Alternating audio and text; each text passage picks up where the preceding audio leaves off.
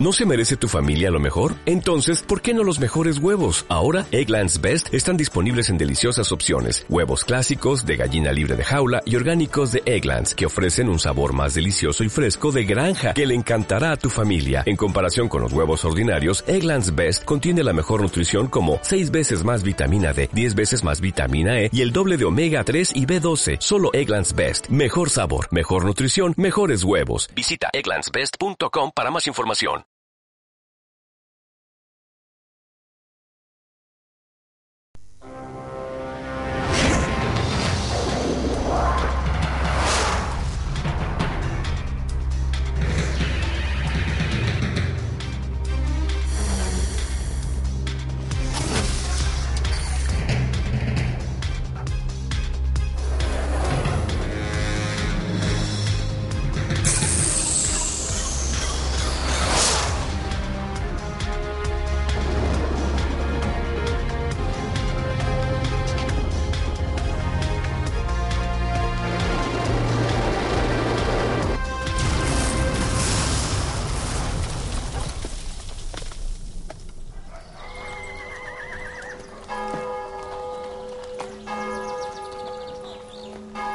Amiens, una pequeña ciudad cerca de París, Francia, fue el hogar de uno de los autores más visionarios de todos los tiempos. Es conocido como el padre de la ciencia ficción. Algunos dicen que inventó el futuro. Fue Julio Verne. Hace 150 años escribió cuentos de aventuras y ciencia ficción, muchos de los cuales ahora son realidad.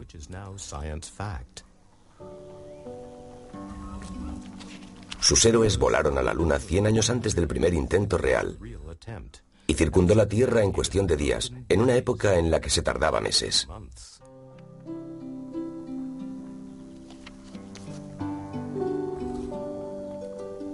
En 20.000 leguas de viaje submarino, imaginó un submarino que navegó por los siete mares, permaneciendo sumergido durante largos periodos de tiempo.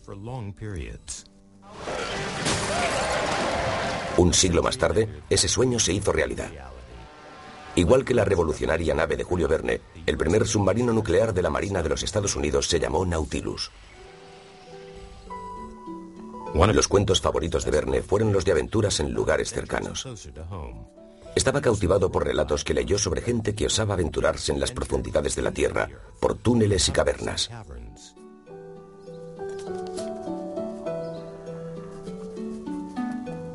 Pero se preguntaba, ¿y si pudieran ir más adentro? Mucho más adentro.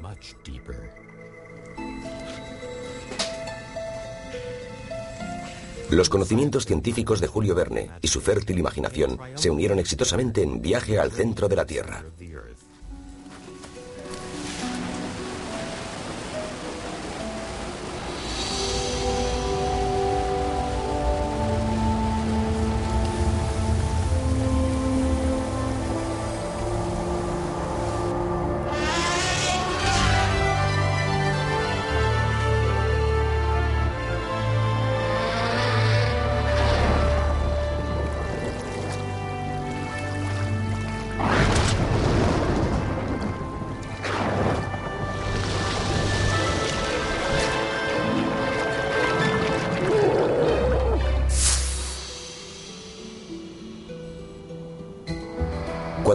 Estaba escribiendo este libro, poco se sabía acerca del interior de nuestro planeta.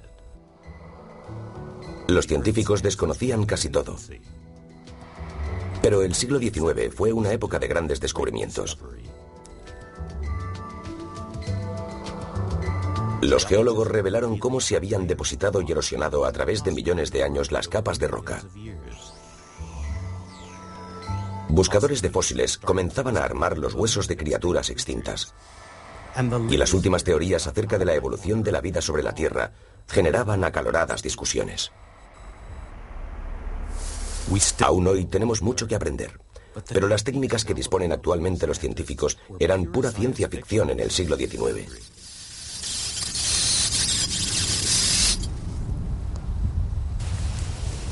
Analizamos los gases de los volcanes con tanta precisión que sabemos exactamente lo que ocurre en las profundidades de la Tierra.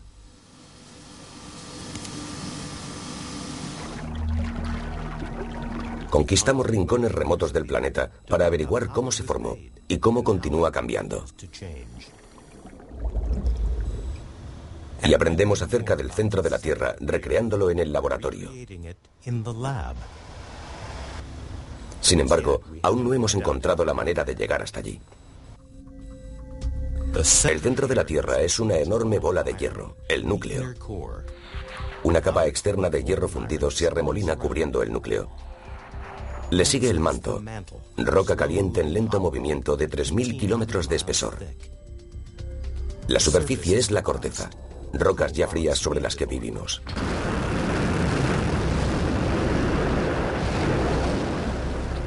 Hoy en día el espacio es la nueva frontera, pero investigar el espacio también nos ha enseñado mucho sobre la Tierra.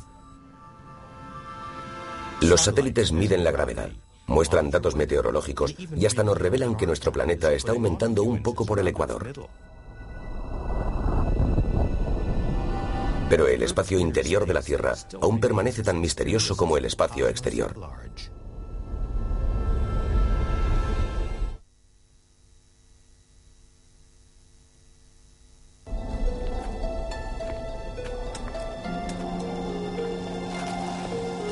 Julio Verne destacaba por sus inventos tecnológicos. Dotó a sus aventureros con lámparas eléctricas alimentadas por productos químicos. Sabía que una llama causaba explosiones bajo la Tierra e imaginó esta solución en tiempos en que el alumbrado a gas aún era un lujo y la electricidad era desconocida fuera de los laboratorios de ciencia.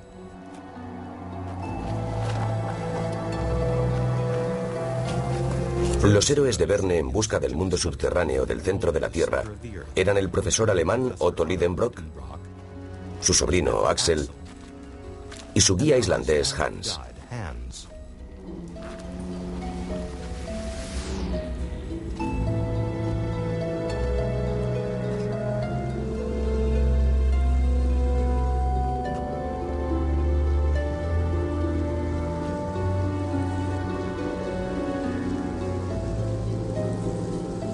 En este libro, Verne no equipó a sus exploradores con un vehículo.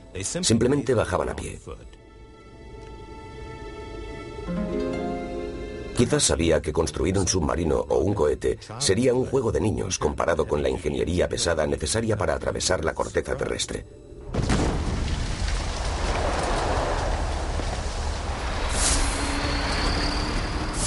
Con la tecnología que tenemos actualmente, ¿podríamos cavar un túnel hasta el centro de la Tierra? Si esto fuese posible, podríamos cerrar todas nuestras centrales eléctricas. Dispondríamos de energía ilimitada que jamás se acabaría. Sería gratis y no produciría contaminación. Además, podríamos eliminar residuos peligrosos en el incinerador más caliente del mundo. Enormes cantidades de minerales aguardan allí para ser traídas a la superficie. Hay suficiente oro para bañar el planeta con una capa hasta la altura de las rodillas.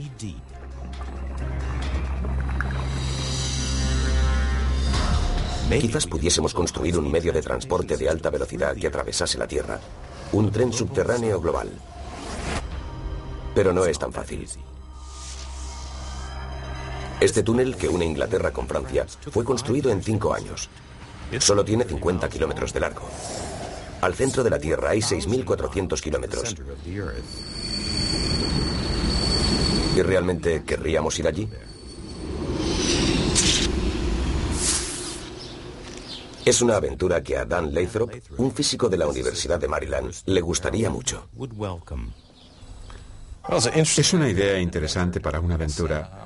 Yo estaría dispuesto a ir si fuera posible. Las máquinas excavadoras de hoy tienen inteligencia además de fuerza.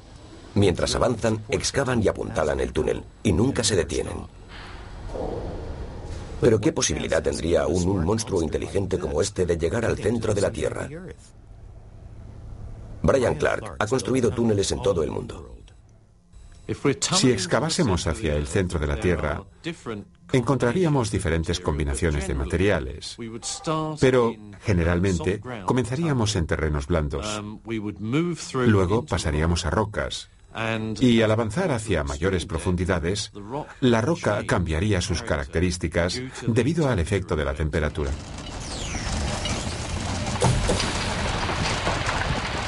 Necesitaríamos usar un brazo con una cabeza cortadora con dientes de carburo de tungsteno para moler y destruir la roca.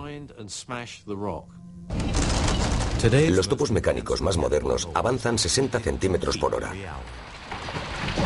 A esa velocidad, excavando las 24 horas, llevaría mil años llegar al centro de la Tierra. Tendríamos que hacerlos trabajar más, mucho más rápido.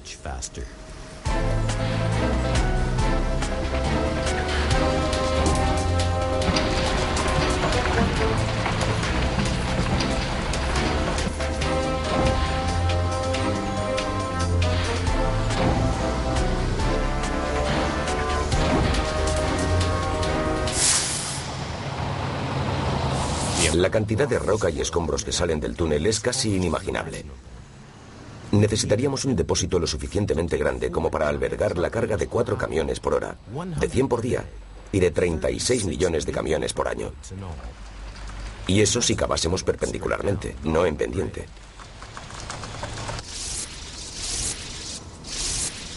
Tendríamos que diseñar un nuevo tipo de vehículo para transportarnos por el túnel. Quizás una cápsula capaz de soportar las condiciones extremas de las profundidades de la Tierra. Por cada kilómetro que avanzamos en profundidad, la temperatura se eleva 30 grados centígrados y eso causa problemas. La roca se vuelve blanda y dúctil como consecuencia del aumento de la temperatura. Pero el problema no es solo la temperatura. También hay una enorme presión allí abajo. Es en realidad un medio mucho más hostil que el espacio o las profundidades del océano. Y particularmente la presión es tal que no sabríamos cómo hacer un vehículo en el que se pueda estar sin ser aplastado. Tras algunos kilómetros de profundidad, la presión ya sería demasiado alta para una tecnología común. Tenemos una secuencia de ignición. Ya sabemos algunas cosas sobre la construcción de vehículos complejos. ¿Podríamos aprovecharnos de la tecnología espacial para ayudarnos a llegar al centro de la Tierra? Ray Sedgwick forma parte del grupo de diseño de vehículos espaciales en el MIT. Claramente los problemas más serios que tendríamos con un viaje de esa índole son las temperaturas y presiones extremas. Algunos de los mejores materiales que tenemos hoy por hoy para soportar semejantes temperaturas son las placas cerámicas del transbordador espacial o algún tipo de material basado en el carbono. Pero he aquí el problema. Por un lado, los materiales artificiales hechos de cerámica y carbono soportan altas temperaturas, pero carecen de resistencia. El metal es resistente, pero la mayoría de los aceros se funden a unos 2500 grados. La temperatura en el núcleo es de 14.000 grados aproximadamente. Necesitamos nuevos materiales para construir la cápsula o para protegerla. A veces el factor tiempo es crucial. Si no se está expuesto a altas temperaturas durante mucho tiempo, simplemente basta con utilizar un material que tenga una alta capacidad calorífica. Así funcionan las placas del transbordador, que aíslan la nave durante la reentrada del calor generado por la fricción de la atmósfera. De llegar a esa temperatura durante un periodo más largo, se fundirían sin remedio. La mejor opción en lo que a temperatura se refiere es el diamante. Además de ser el adorno por excelencia, el diamante es la sustancia más dura que se conoce. Podemos manufacturar diamantes, pero ¿podremos hacer uno lo suficientemente grande como para fabricar una cápsula? El diamante sería ciertamente el material más duro y permitiría soportar las presiones más altas. Lo que no queda claro es que se pueda fabricar todo un vehículo de diamante. Sería algo muy interesante y de hecho útil si alguien pudiera resolverlo. Para que la cápsula aguante tendría que ser enfriada continuamente. Lo más difícil de superar es lograr eliminar el calor del vehículo. Así que la única manera de permanecer a tales temperaturas y extraer el calor sería quizás con tecnología de tubos de ánodos de carbono y fabricar una cuerda muy larga que acompañe la cápsula hasta el centro. Y se podría bombear algún refrigerante que bajara miles de kilómetros o cuanto fuera necesario y extraer el calor de esa manera. Pero sin un sistema de enfriamiento activo, no veo cómo podría hacerse.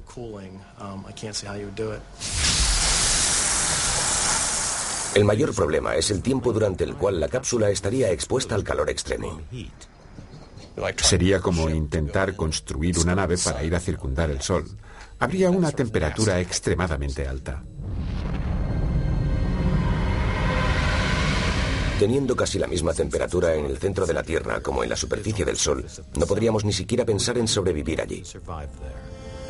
La tecnología nos ha llevado a la Luna, a 384.000 kilómetros de distancia por el espacio, pero tan solo hemos podido penetrar 11 kilómetros hacia el interior de la Tierra, apenas un 0,2% de su profundidad.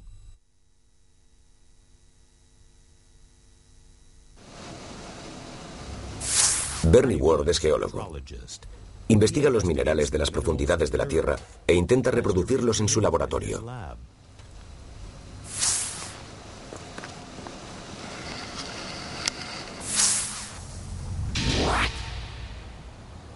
Ron van der Hills es un sismólogo holandés. Los sismólogos toman imágenes del interior del planeta mediante ondas sonoras.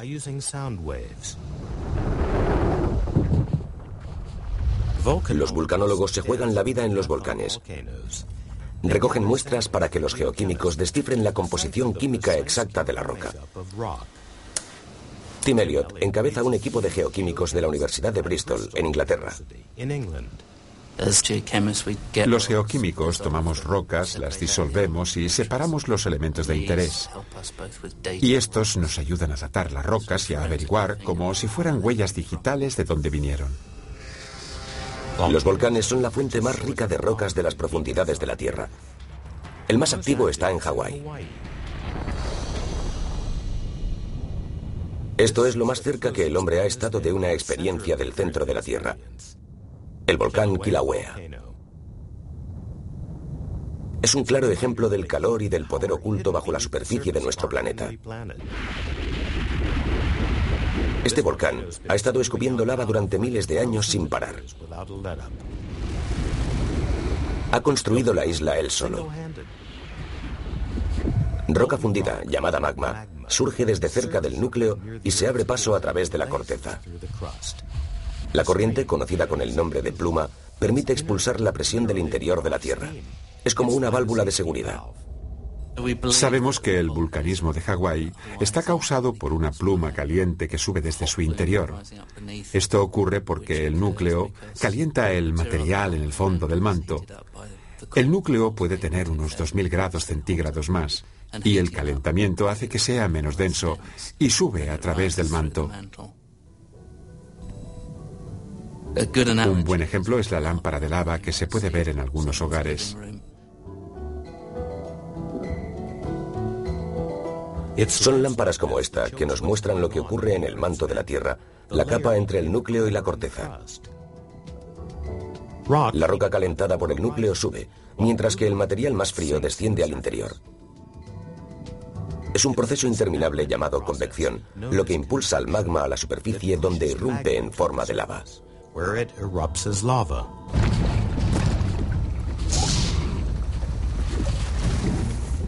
Hawái es un ejemplo muy especial. Es el volcán más activo que existe. Hace erupción con gran frecuencia y también es excepcionalmente líquido. Así, los flujos de lava tienden a desplazarse muy rápidamente y forman una gran cantidad de superficies de bonitas texturas como estas. La lava puede ser bonita. Puede construir islas paradisíacas pero también es capaz de destruir. Pocas veces puede ser desviada y arrastra todo lo que se interponga en su camino.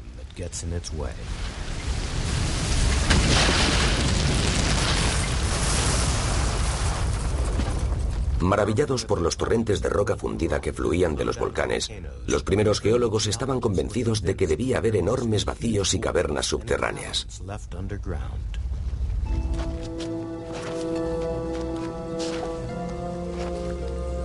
Es por eso que Julio Verne hizo que sus exploradores siguieran cavernas y túneles hacia el centro de la Tierra.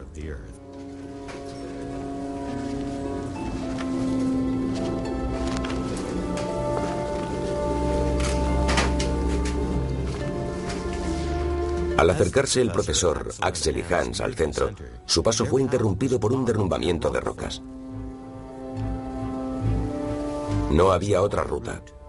Decidieron abrirse paso con dinamita.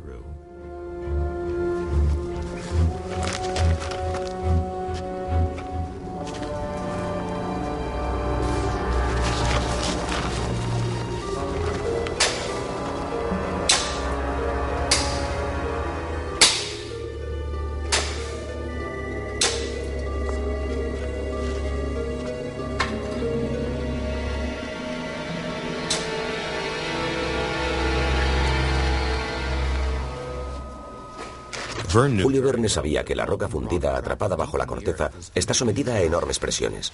Si esa presión se libera, puede dar lugar a un volcán. Es por eso que la voladura era un gran riesgo.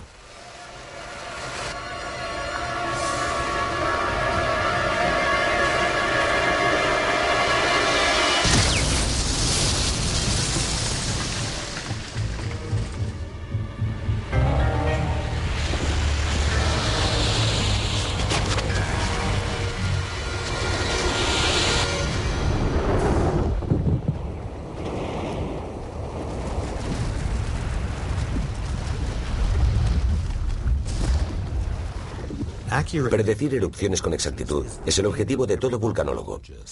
Recoger la información que necesitan para hacerlo significa acercarse muchísimo. Tim Elliot hace su labor a 13.000 kilómetros de distancia. Los geoquímicos solemos aparecer en escena cuando todo está ya frío y extraemos pequeños trozos. Para lo que eventualmente será una sofisticada pieza de análisis, Tim Elliot comienza moliendo la lava en una máquina que bien pudo haber diseñado Julio Verne.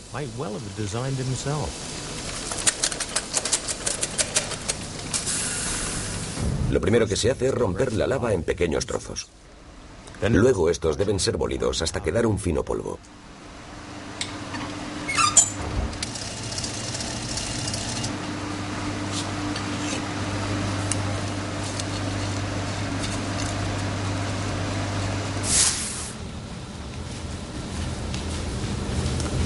Luego el polvo es disuelto cuidadosamente en ácido fluorhídrico.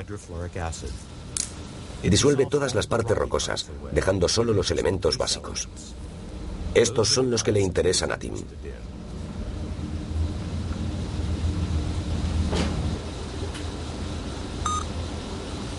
La muestra de lava es calentada y el ácido evaporado durante la noche.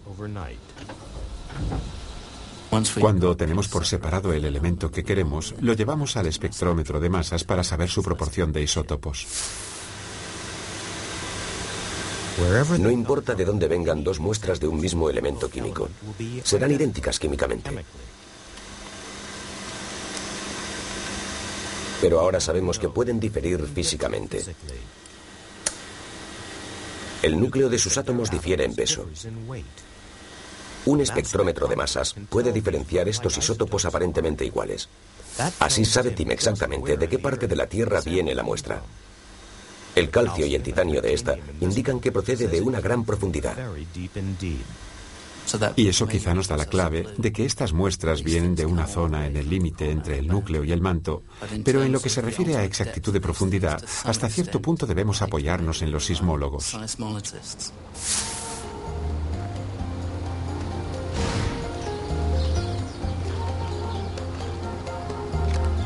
Los sismólogos como Rob van der Hilst pueden ver las profundidades de la Tierra sin estar allí. La sismología es la única manera de obtener información directa del interior de la Tierra. Ya está muy desarrollada la teoría sísmica y la sismología de observación como para ofrecer imágenes más reales. La sismología es similar a una ecografía, que puede mostrar a un bebé en gestación en el vientre de su madre. Al desplazarse el sonido a diferentes velocidades por los distintos tejidos de nuestro cuerpo, podemos crear una imagen.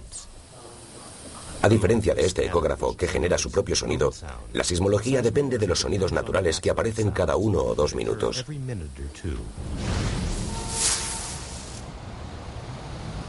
El sonido de los terremotos. Afortunadamente no percibimos la mayoría de ellos, pero en realidad hay un millón al año y nos hacen pensar acerca de lo que ocurre a miles de kilómetros debajo de nuestros pies. Lo que podemos ilustrar muy bien es el material que baja. En algunos casos podemos ver hasta el límite entre el núcleo y el manto, y esa información nos dice cómo se concentra la densidad en el centro y cómo cambia con la profundidad. La sismología nos dice que el manto tiene capas de roca de diferentes densidades. ¿Puede la geología decirnos más? Los sismólogos miden las propiedades de las ondas sísmicas al pasar a través de la Tierra. Y los geólogos, como yo, están realmente interesados en los detalles, los minerales que hay debajo. Los geólogos se ocupan de las rocas, de dónde vienen, de qué están hechas y cómo se ordenan. Además, Bernie Woods ha ideado una manera de hacer rocas, para hacer preciso minerales. Sus creaciones no son muy grandes, pero son exactamente como las que se encuentran en la profundidad de la Tierra. ¿Pero por qué lo hace? Sabemos de qué elementos se compone el manto porque tenemos muestras que han subido en erupciones volcánicas explosivas.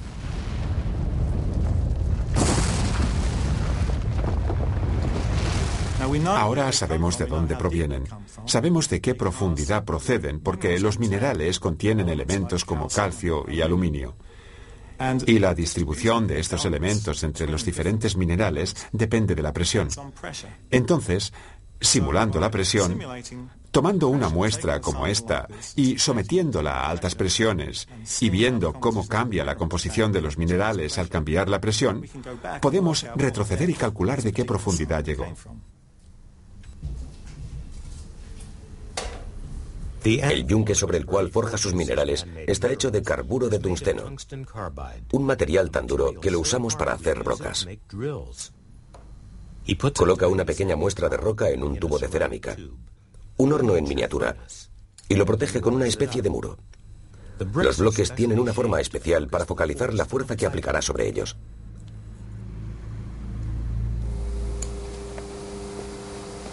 De esta manera se intenta imitar las enormes presiones existentes en la Tierra.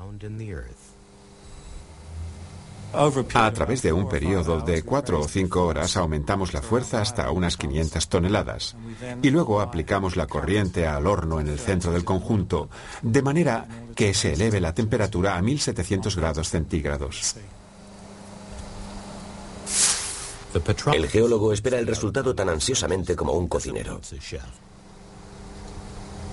Si el calor y la temperatura son correctos, los elementos se fundirán en una copia exacta del mineral que están estudiando. Esto le dice de dónde llegó. En este caso, a 700 kilómetros de profundidad, la presión es 250.000 veces mayor que en la superficie.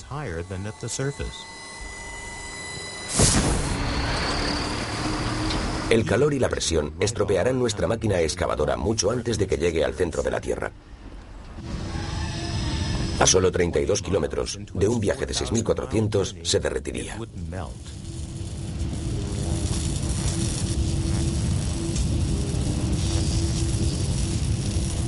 Pero si un día pudiéramos resolver estos problemas técnicos, habría una manera de enviar una cápsula a las profundidades del planeta.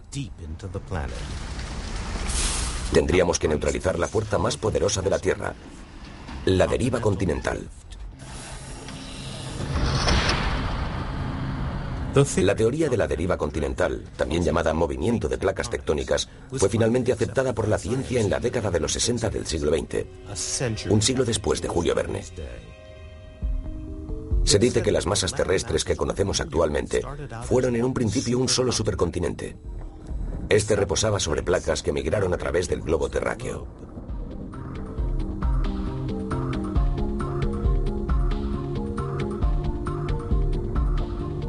Pero las placas no se han detenido.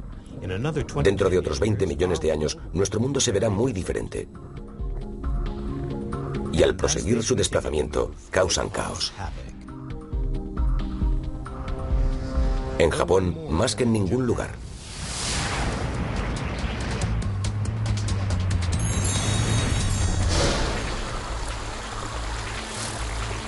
Todo parece sereno.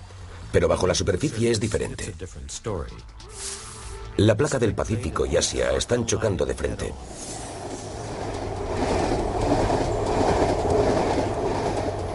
Debajo del paisaje de la foto, la placa del Pacífico está siendo empujada por debajo de Asia.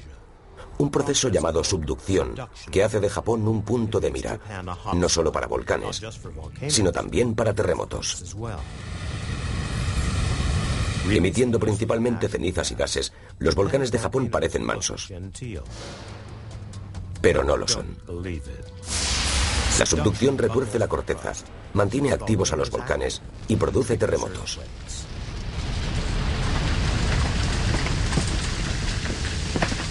Se teme que destruirán las islas que un día crearon. Tetsuro Urabe es un profesor de la Universidad de Tokio.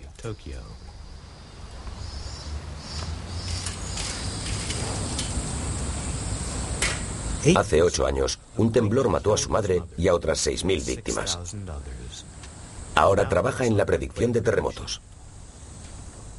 Las islas japonesas están situadas en el borde occidental del continente de Eurasia, donde la placa del fondo del Océano Pacífico se mete debajo del arco de las islas. Esa clase de situación activa provoca todos esos desastres naturales como terremotos y erupciones de volcanes. En 1995 hubo un terremoto en Kobe que mató a 6.000 personas, pero no fue predicho y ningún método sismológico de predicción pudo anunciarlo.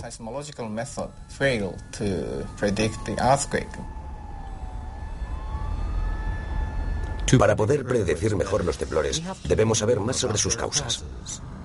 Una cápsula diseñada para viajar al centro de la Tierra podría ayudar.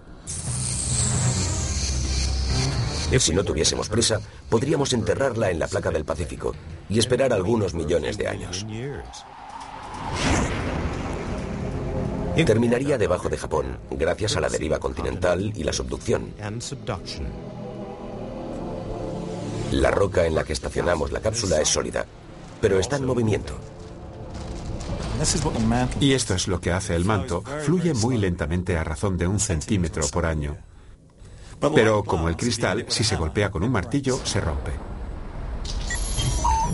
Y esto es lo que causa un terremoto. A 250 kilómetros de profundidad, una placa se mueve contra la otra. Se acumulan increíbles presiones hasta que un bloque se rompe y resbala. and slips.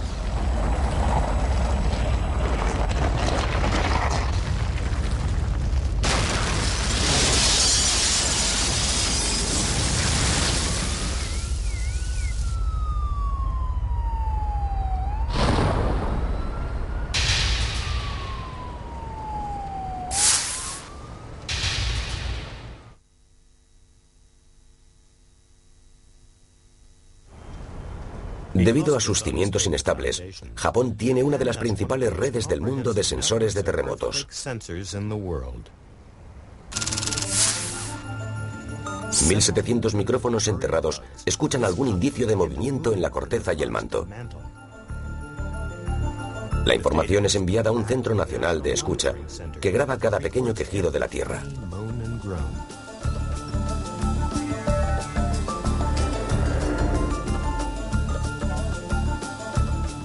Cada temblor, por pequeño que sea, es trazado en un mapa en tres dimensiones. La misión es la de encontrar un patrón que pueda predecir futuros terremotos, porque Japón recibirá otro muy grande. Se espera aquí, en Tokio.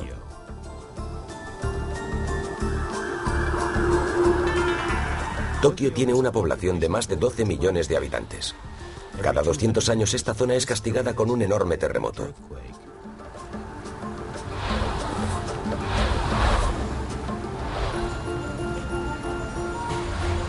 La ciudad está construida sobre una activa intersección en donde se encuentran cuatro placas tectónicas.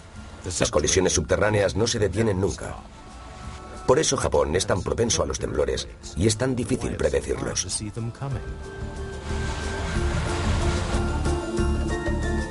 Es un juego donde la apuesta es muy alta. Millones de personas podrían resultar heridas o muertas. Así que los científicos idearon un osado plan, agujerear las placas en cuestión. Es el proyecto Juge.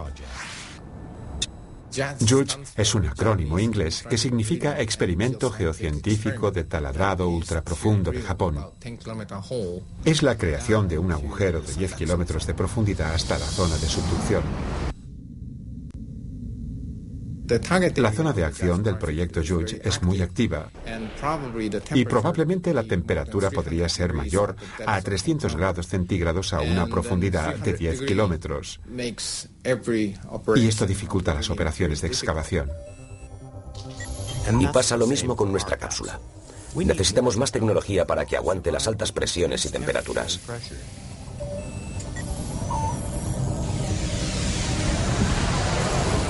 A 300 kilómetros de profundidad, la cápsula se aproxima al límite entre el manto y el núcleo. Las enormes temperaturas reinantes funden las placas aislantes de la cápsula. Ahora la cápsula debe liberarse de su protección y avanzar sola. Por delante está el gigantesco núcleo metálico. Pero ¿por qué hay tanto metal en este lugar?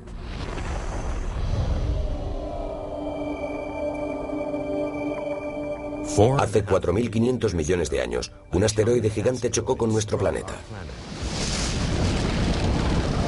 El núcleo de hierro del asteroide se fundió, formando un océano de metal fundido en el centro de la Tierra.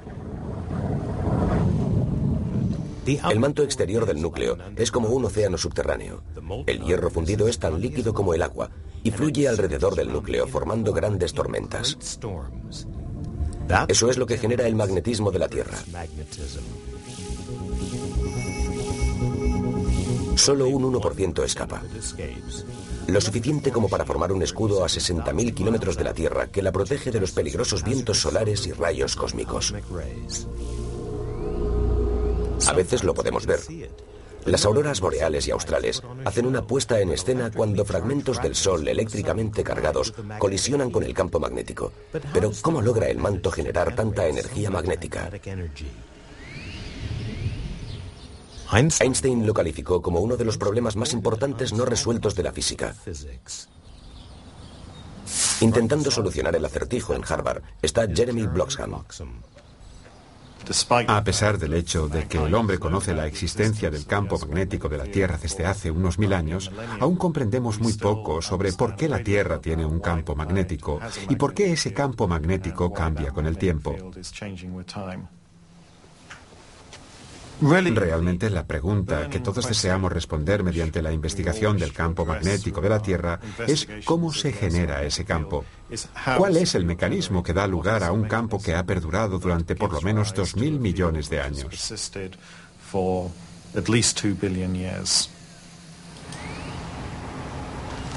Un geofísico tiene una sugerencia muy audaz. Marvin Herndon especula con la existencia en el centro de la Tierra de un reactor nuclear natural. Uno de los problemas que siempre ha existido en la ciencia es el averiguar cuál es la fuente de energía que genera el campo magnético de la Tierra. Marvin cuestiona que sea solo una bola de hierro que se ha estado enfriando desde hace 4.500 millones de años. Es que hay tanto poder, suficiente como para mantener el escudo magnético, mover los continentes y producir volcanes y terremotos. Herdon sospecha que hay algo mucho más poderoso allí abajo. Una de las implicaciones que yo sugerí hace tiempo fue la posibilidad de que los cambios que observamos en el campo geomagnético puedan tener su origen en los cambios de la potencia de salida del reactor nuclear. ¿Podría esto explicar los drásticos cambios que ha sufrido nuestro planeta, como la extinción de los dinosaurios? ¿Se derriten los casquetes polares a causa de una ola de calor del reactor nuclear? Porque, a diferencia de un núcleo de hierro, un corazón nuclear sí que podría fluctuar. Un reactor nuclear puede apagarse y encenderse nuevamente por sí mismo. Su potencia de salida puede variar o puede mantenerse constante. Las ideas de Herndon generan controversia. Pocos aceptan su teoría y el debate continúa. Pero una cosa no se discute. El campo magnético está cambiando. Y las mediciones demuestran que ha estado cambiando desde hace ya tiempo. Existen diversas técnicas que podemos usar para ver cómo está cambiando el campo magnético. Tenemos mediciones modernas de naves espaciales en órbita, precisamente para medir el campo magnético. Tenemos observatorios magnéticos permanentes ubicados en varios puntos del planeta que continuamente miden el campo magnético. Pero ese tipo de medición solo nos dice lo que sucede en un periodo de tiempo de décadas, quizá hasta un siglo, considerando el observatorio más antiguo.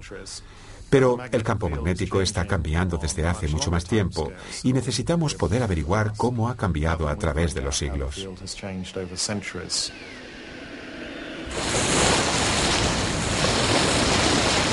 Afortunadamente, los navegantes han dependido del campo magnético desde hace mucho tiempo y hemos aprendido mucho sobre sus variaciones mediante sus cartas náuticas. Y los cambios continúan. En la actualidad, el norte magnético está abandonando Canadá y se dirige al Océano Ártico a una velocidad de 16 kilómetros por año.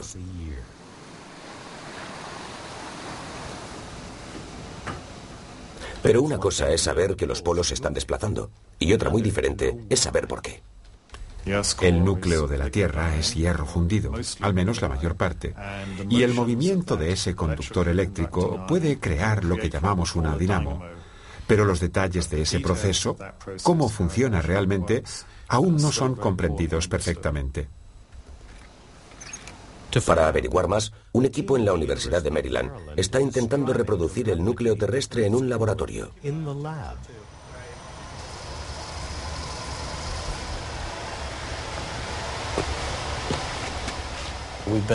Hemos estado construyendo una secuencia de experimentos progresivamente con mayores potencias para intentar obtener los mismos parámetros existentes en el manto exterior de la Tierra e intentar comprender cómo la Tierra genera su campo magnético. Hay en realidad tres preguntas básicas que estamos intentando comprender a través de los experimentos. Quisiéramos saber qué es lo que genera y cuál es la fuerza del campo magnético de la Tierra. También quisiéramos comprender los terremotos, qué los causa y poder predecirlos. Por último, quisiéramos saber cuáles son los efectos de tener una dinamo en un planeta. Entonces, ¿por qué la Tierra tiene una y Venus no? Preparado para girar a 10 RPS. Listo. En el corazón de la dínamo de Dan Lathrop hay una esfera conteniendo sodio caliente. Eléctricamente el sodio se comporta como el hierro fundido, pero es mil grados más frío. Una hélice crea la turbulencia supuestamente causada por la rotación de la Tierra.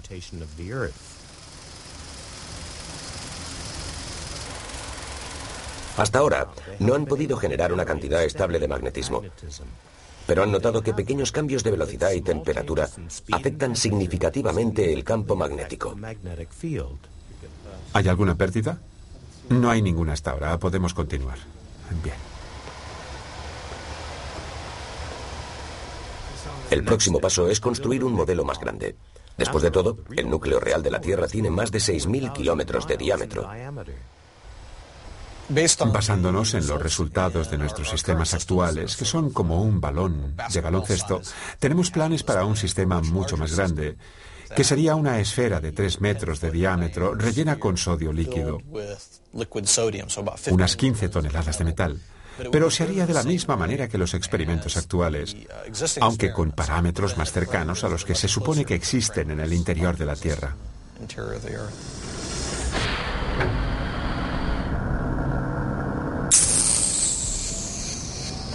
La cápsula que construimos para el viaje al centro de la Tierra está impulsada por su propia potencia, después de viajar a bordo de una roca fundida.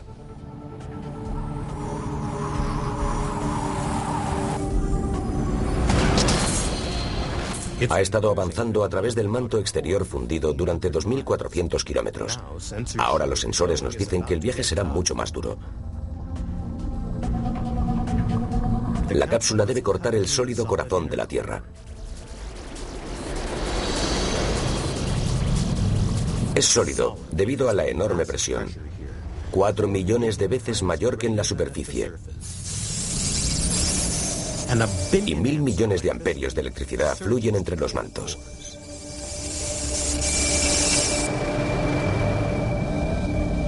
Al fin, este es nuestro destino, el centro de la Tierra. El único lugar del globo que no tiene gravedad.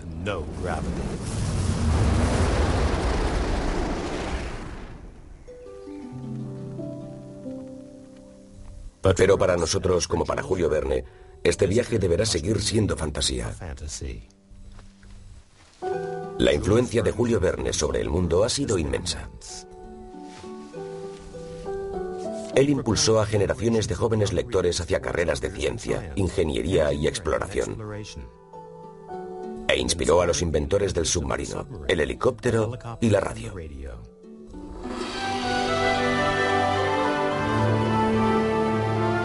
La aventura de Verne llevó al profesor Lidenbrock, Axel y a Hans a un increíble viaje. Era fantasía, pero igual que todas las novelas de Verne, estaba basada en los últimos hechos científicos. En esa época las escuelas no enseñaban ciencia. Los libros de Julio Verne fueron usados para llenar ese vacío. Al final de su viaje, Verne expulsó a sus exploradores, relativamente indemnes, por un volcán en erupción en el Mediterráneo.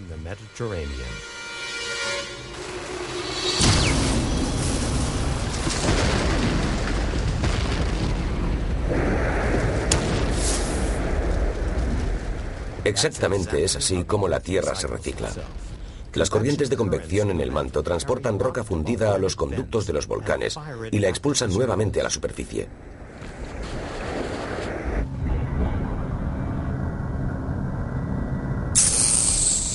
Si Julio Verne escribiera hoy, seguramente enviaría a sus héroes al centro de la Tierra en algún tipo de vehículo, como hizo en muchas de sus historias.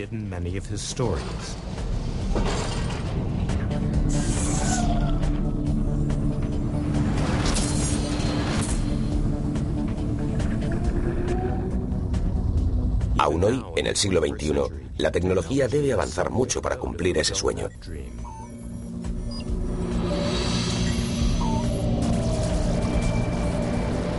Julio Verne dijo una vez que su mente estaba llena de ideas improbables. Pero lo que un hombre sea capaz de imaginar, otros serán capaces de hacerlo realidad. Si esto es así, quizás un día podremos viajar al centro de la Tierra. To the center of the earth.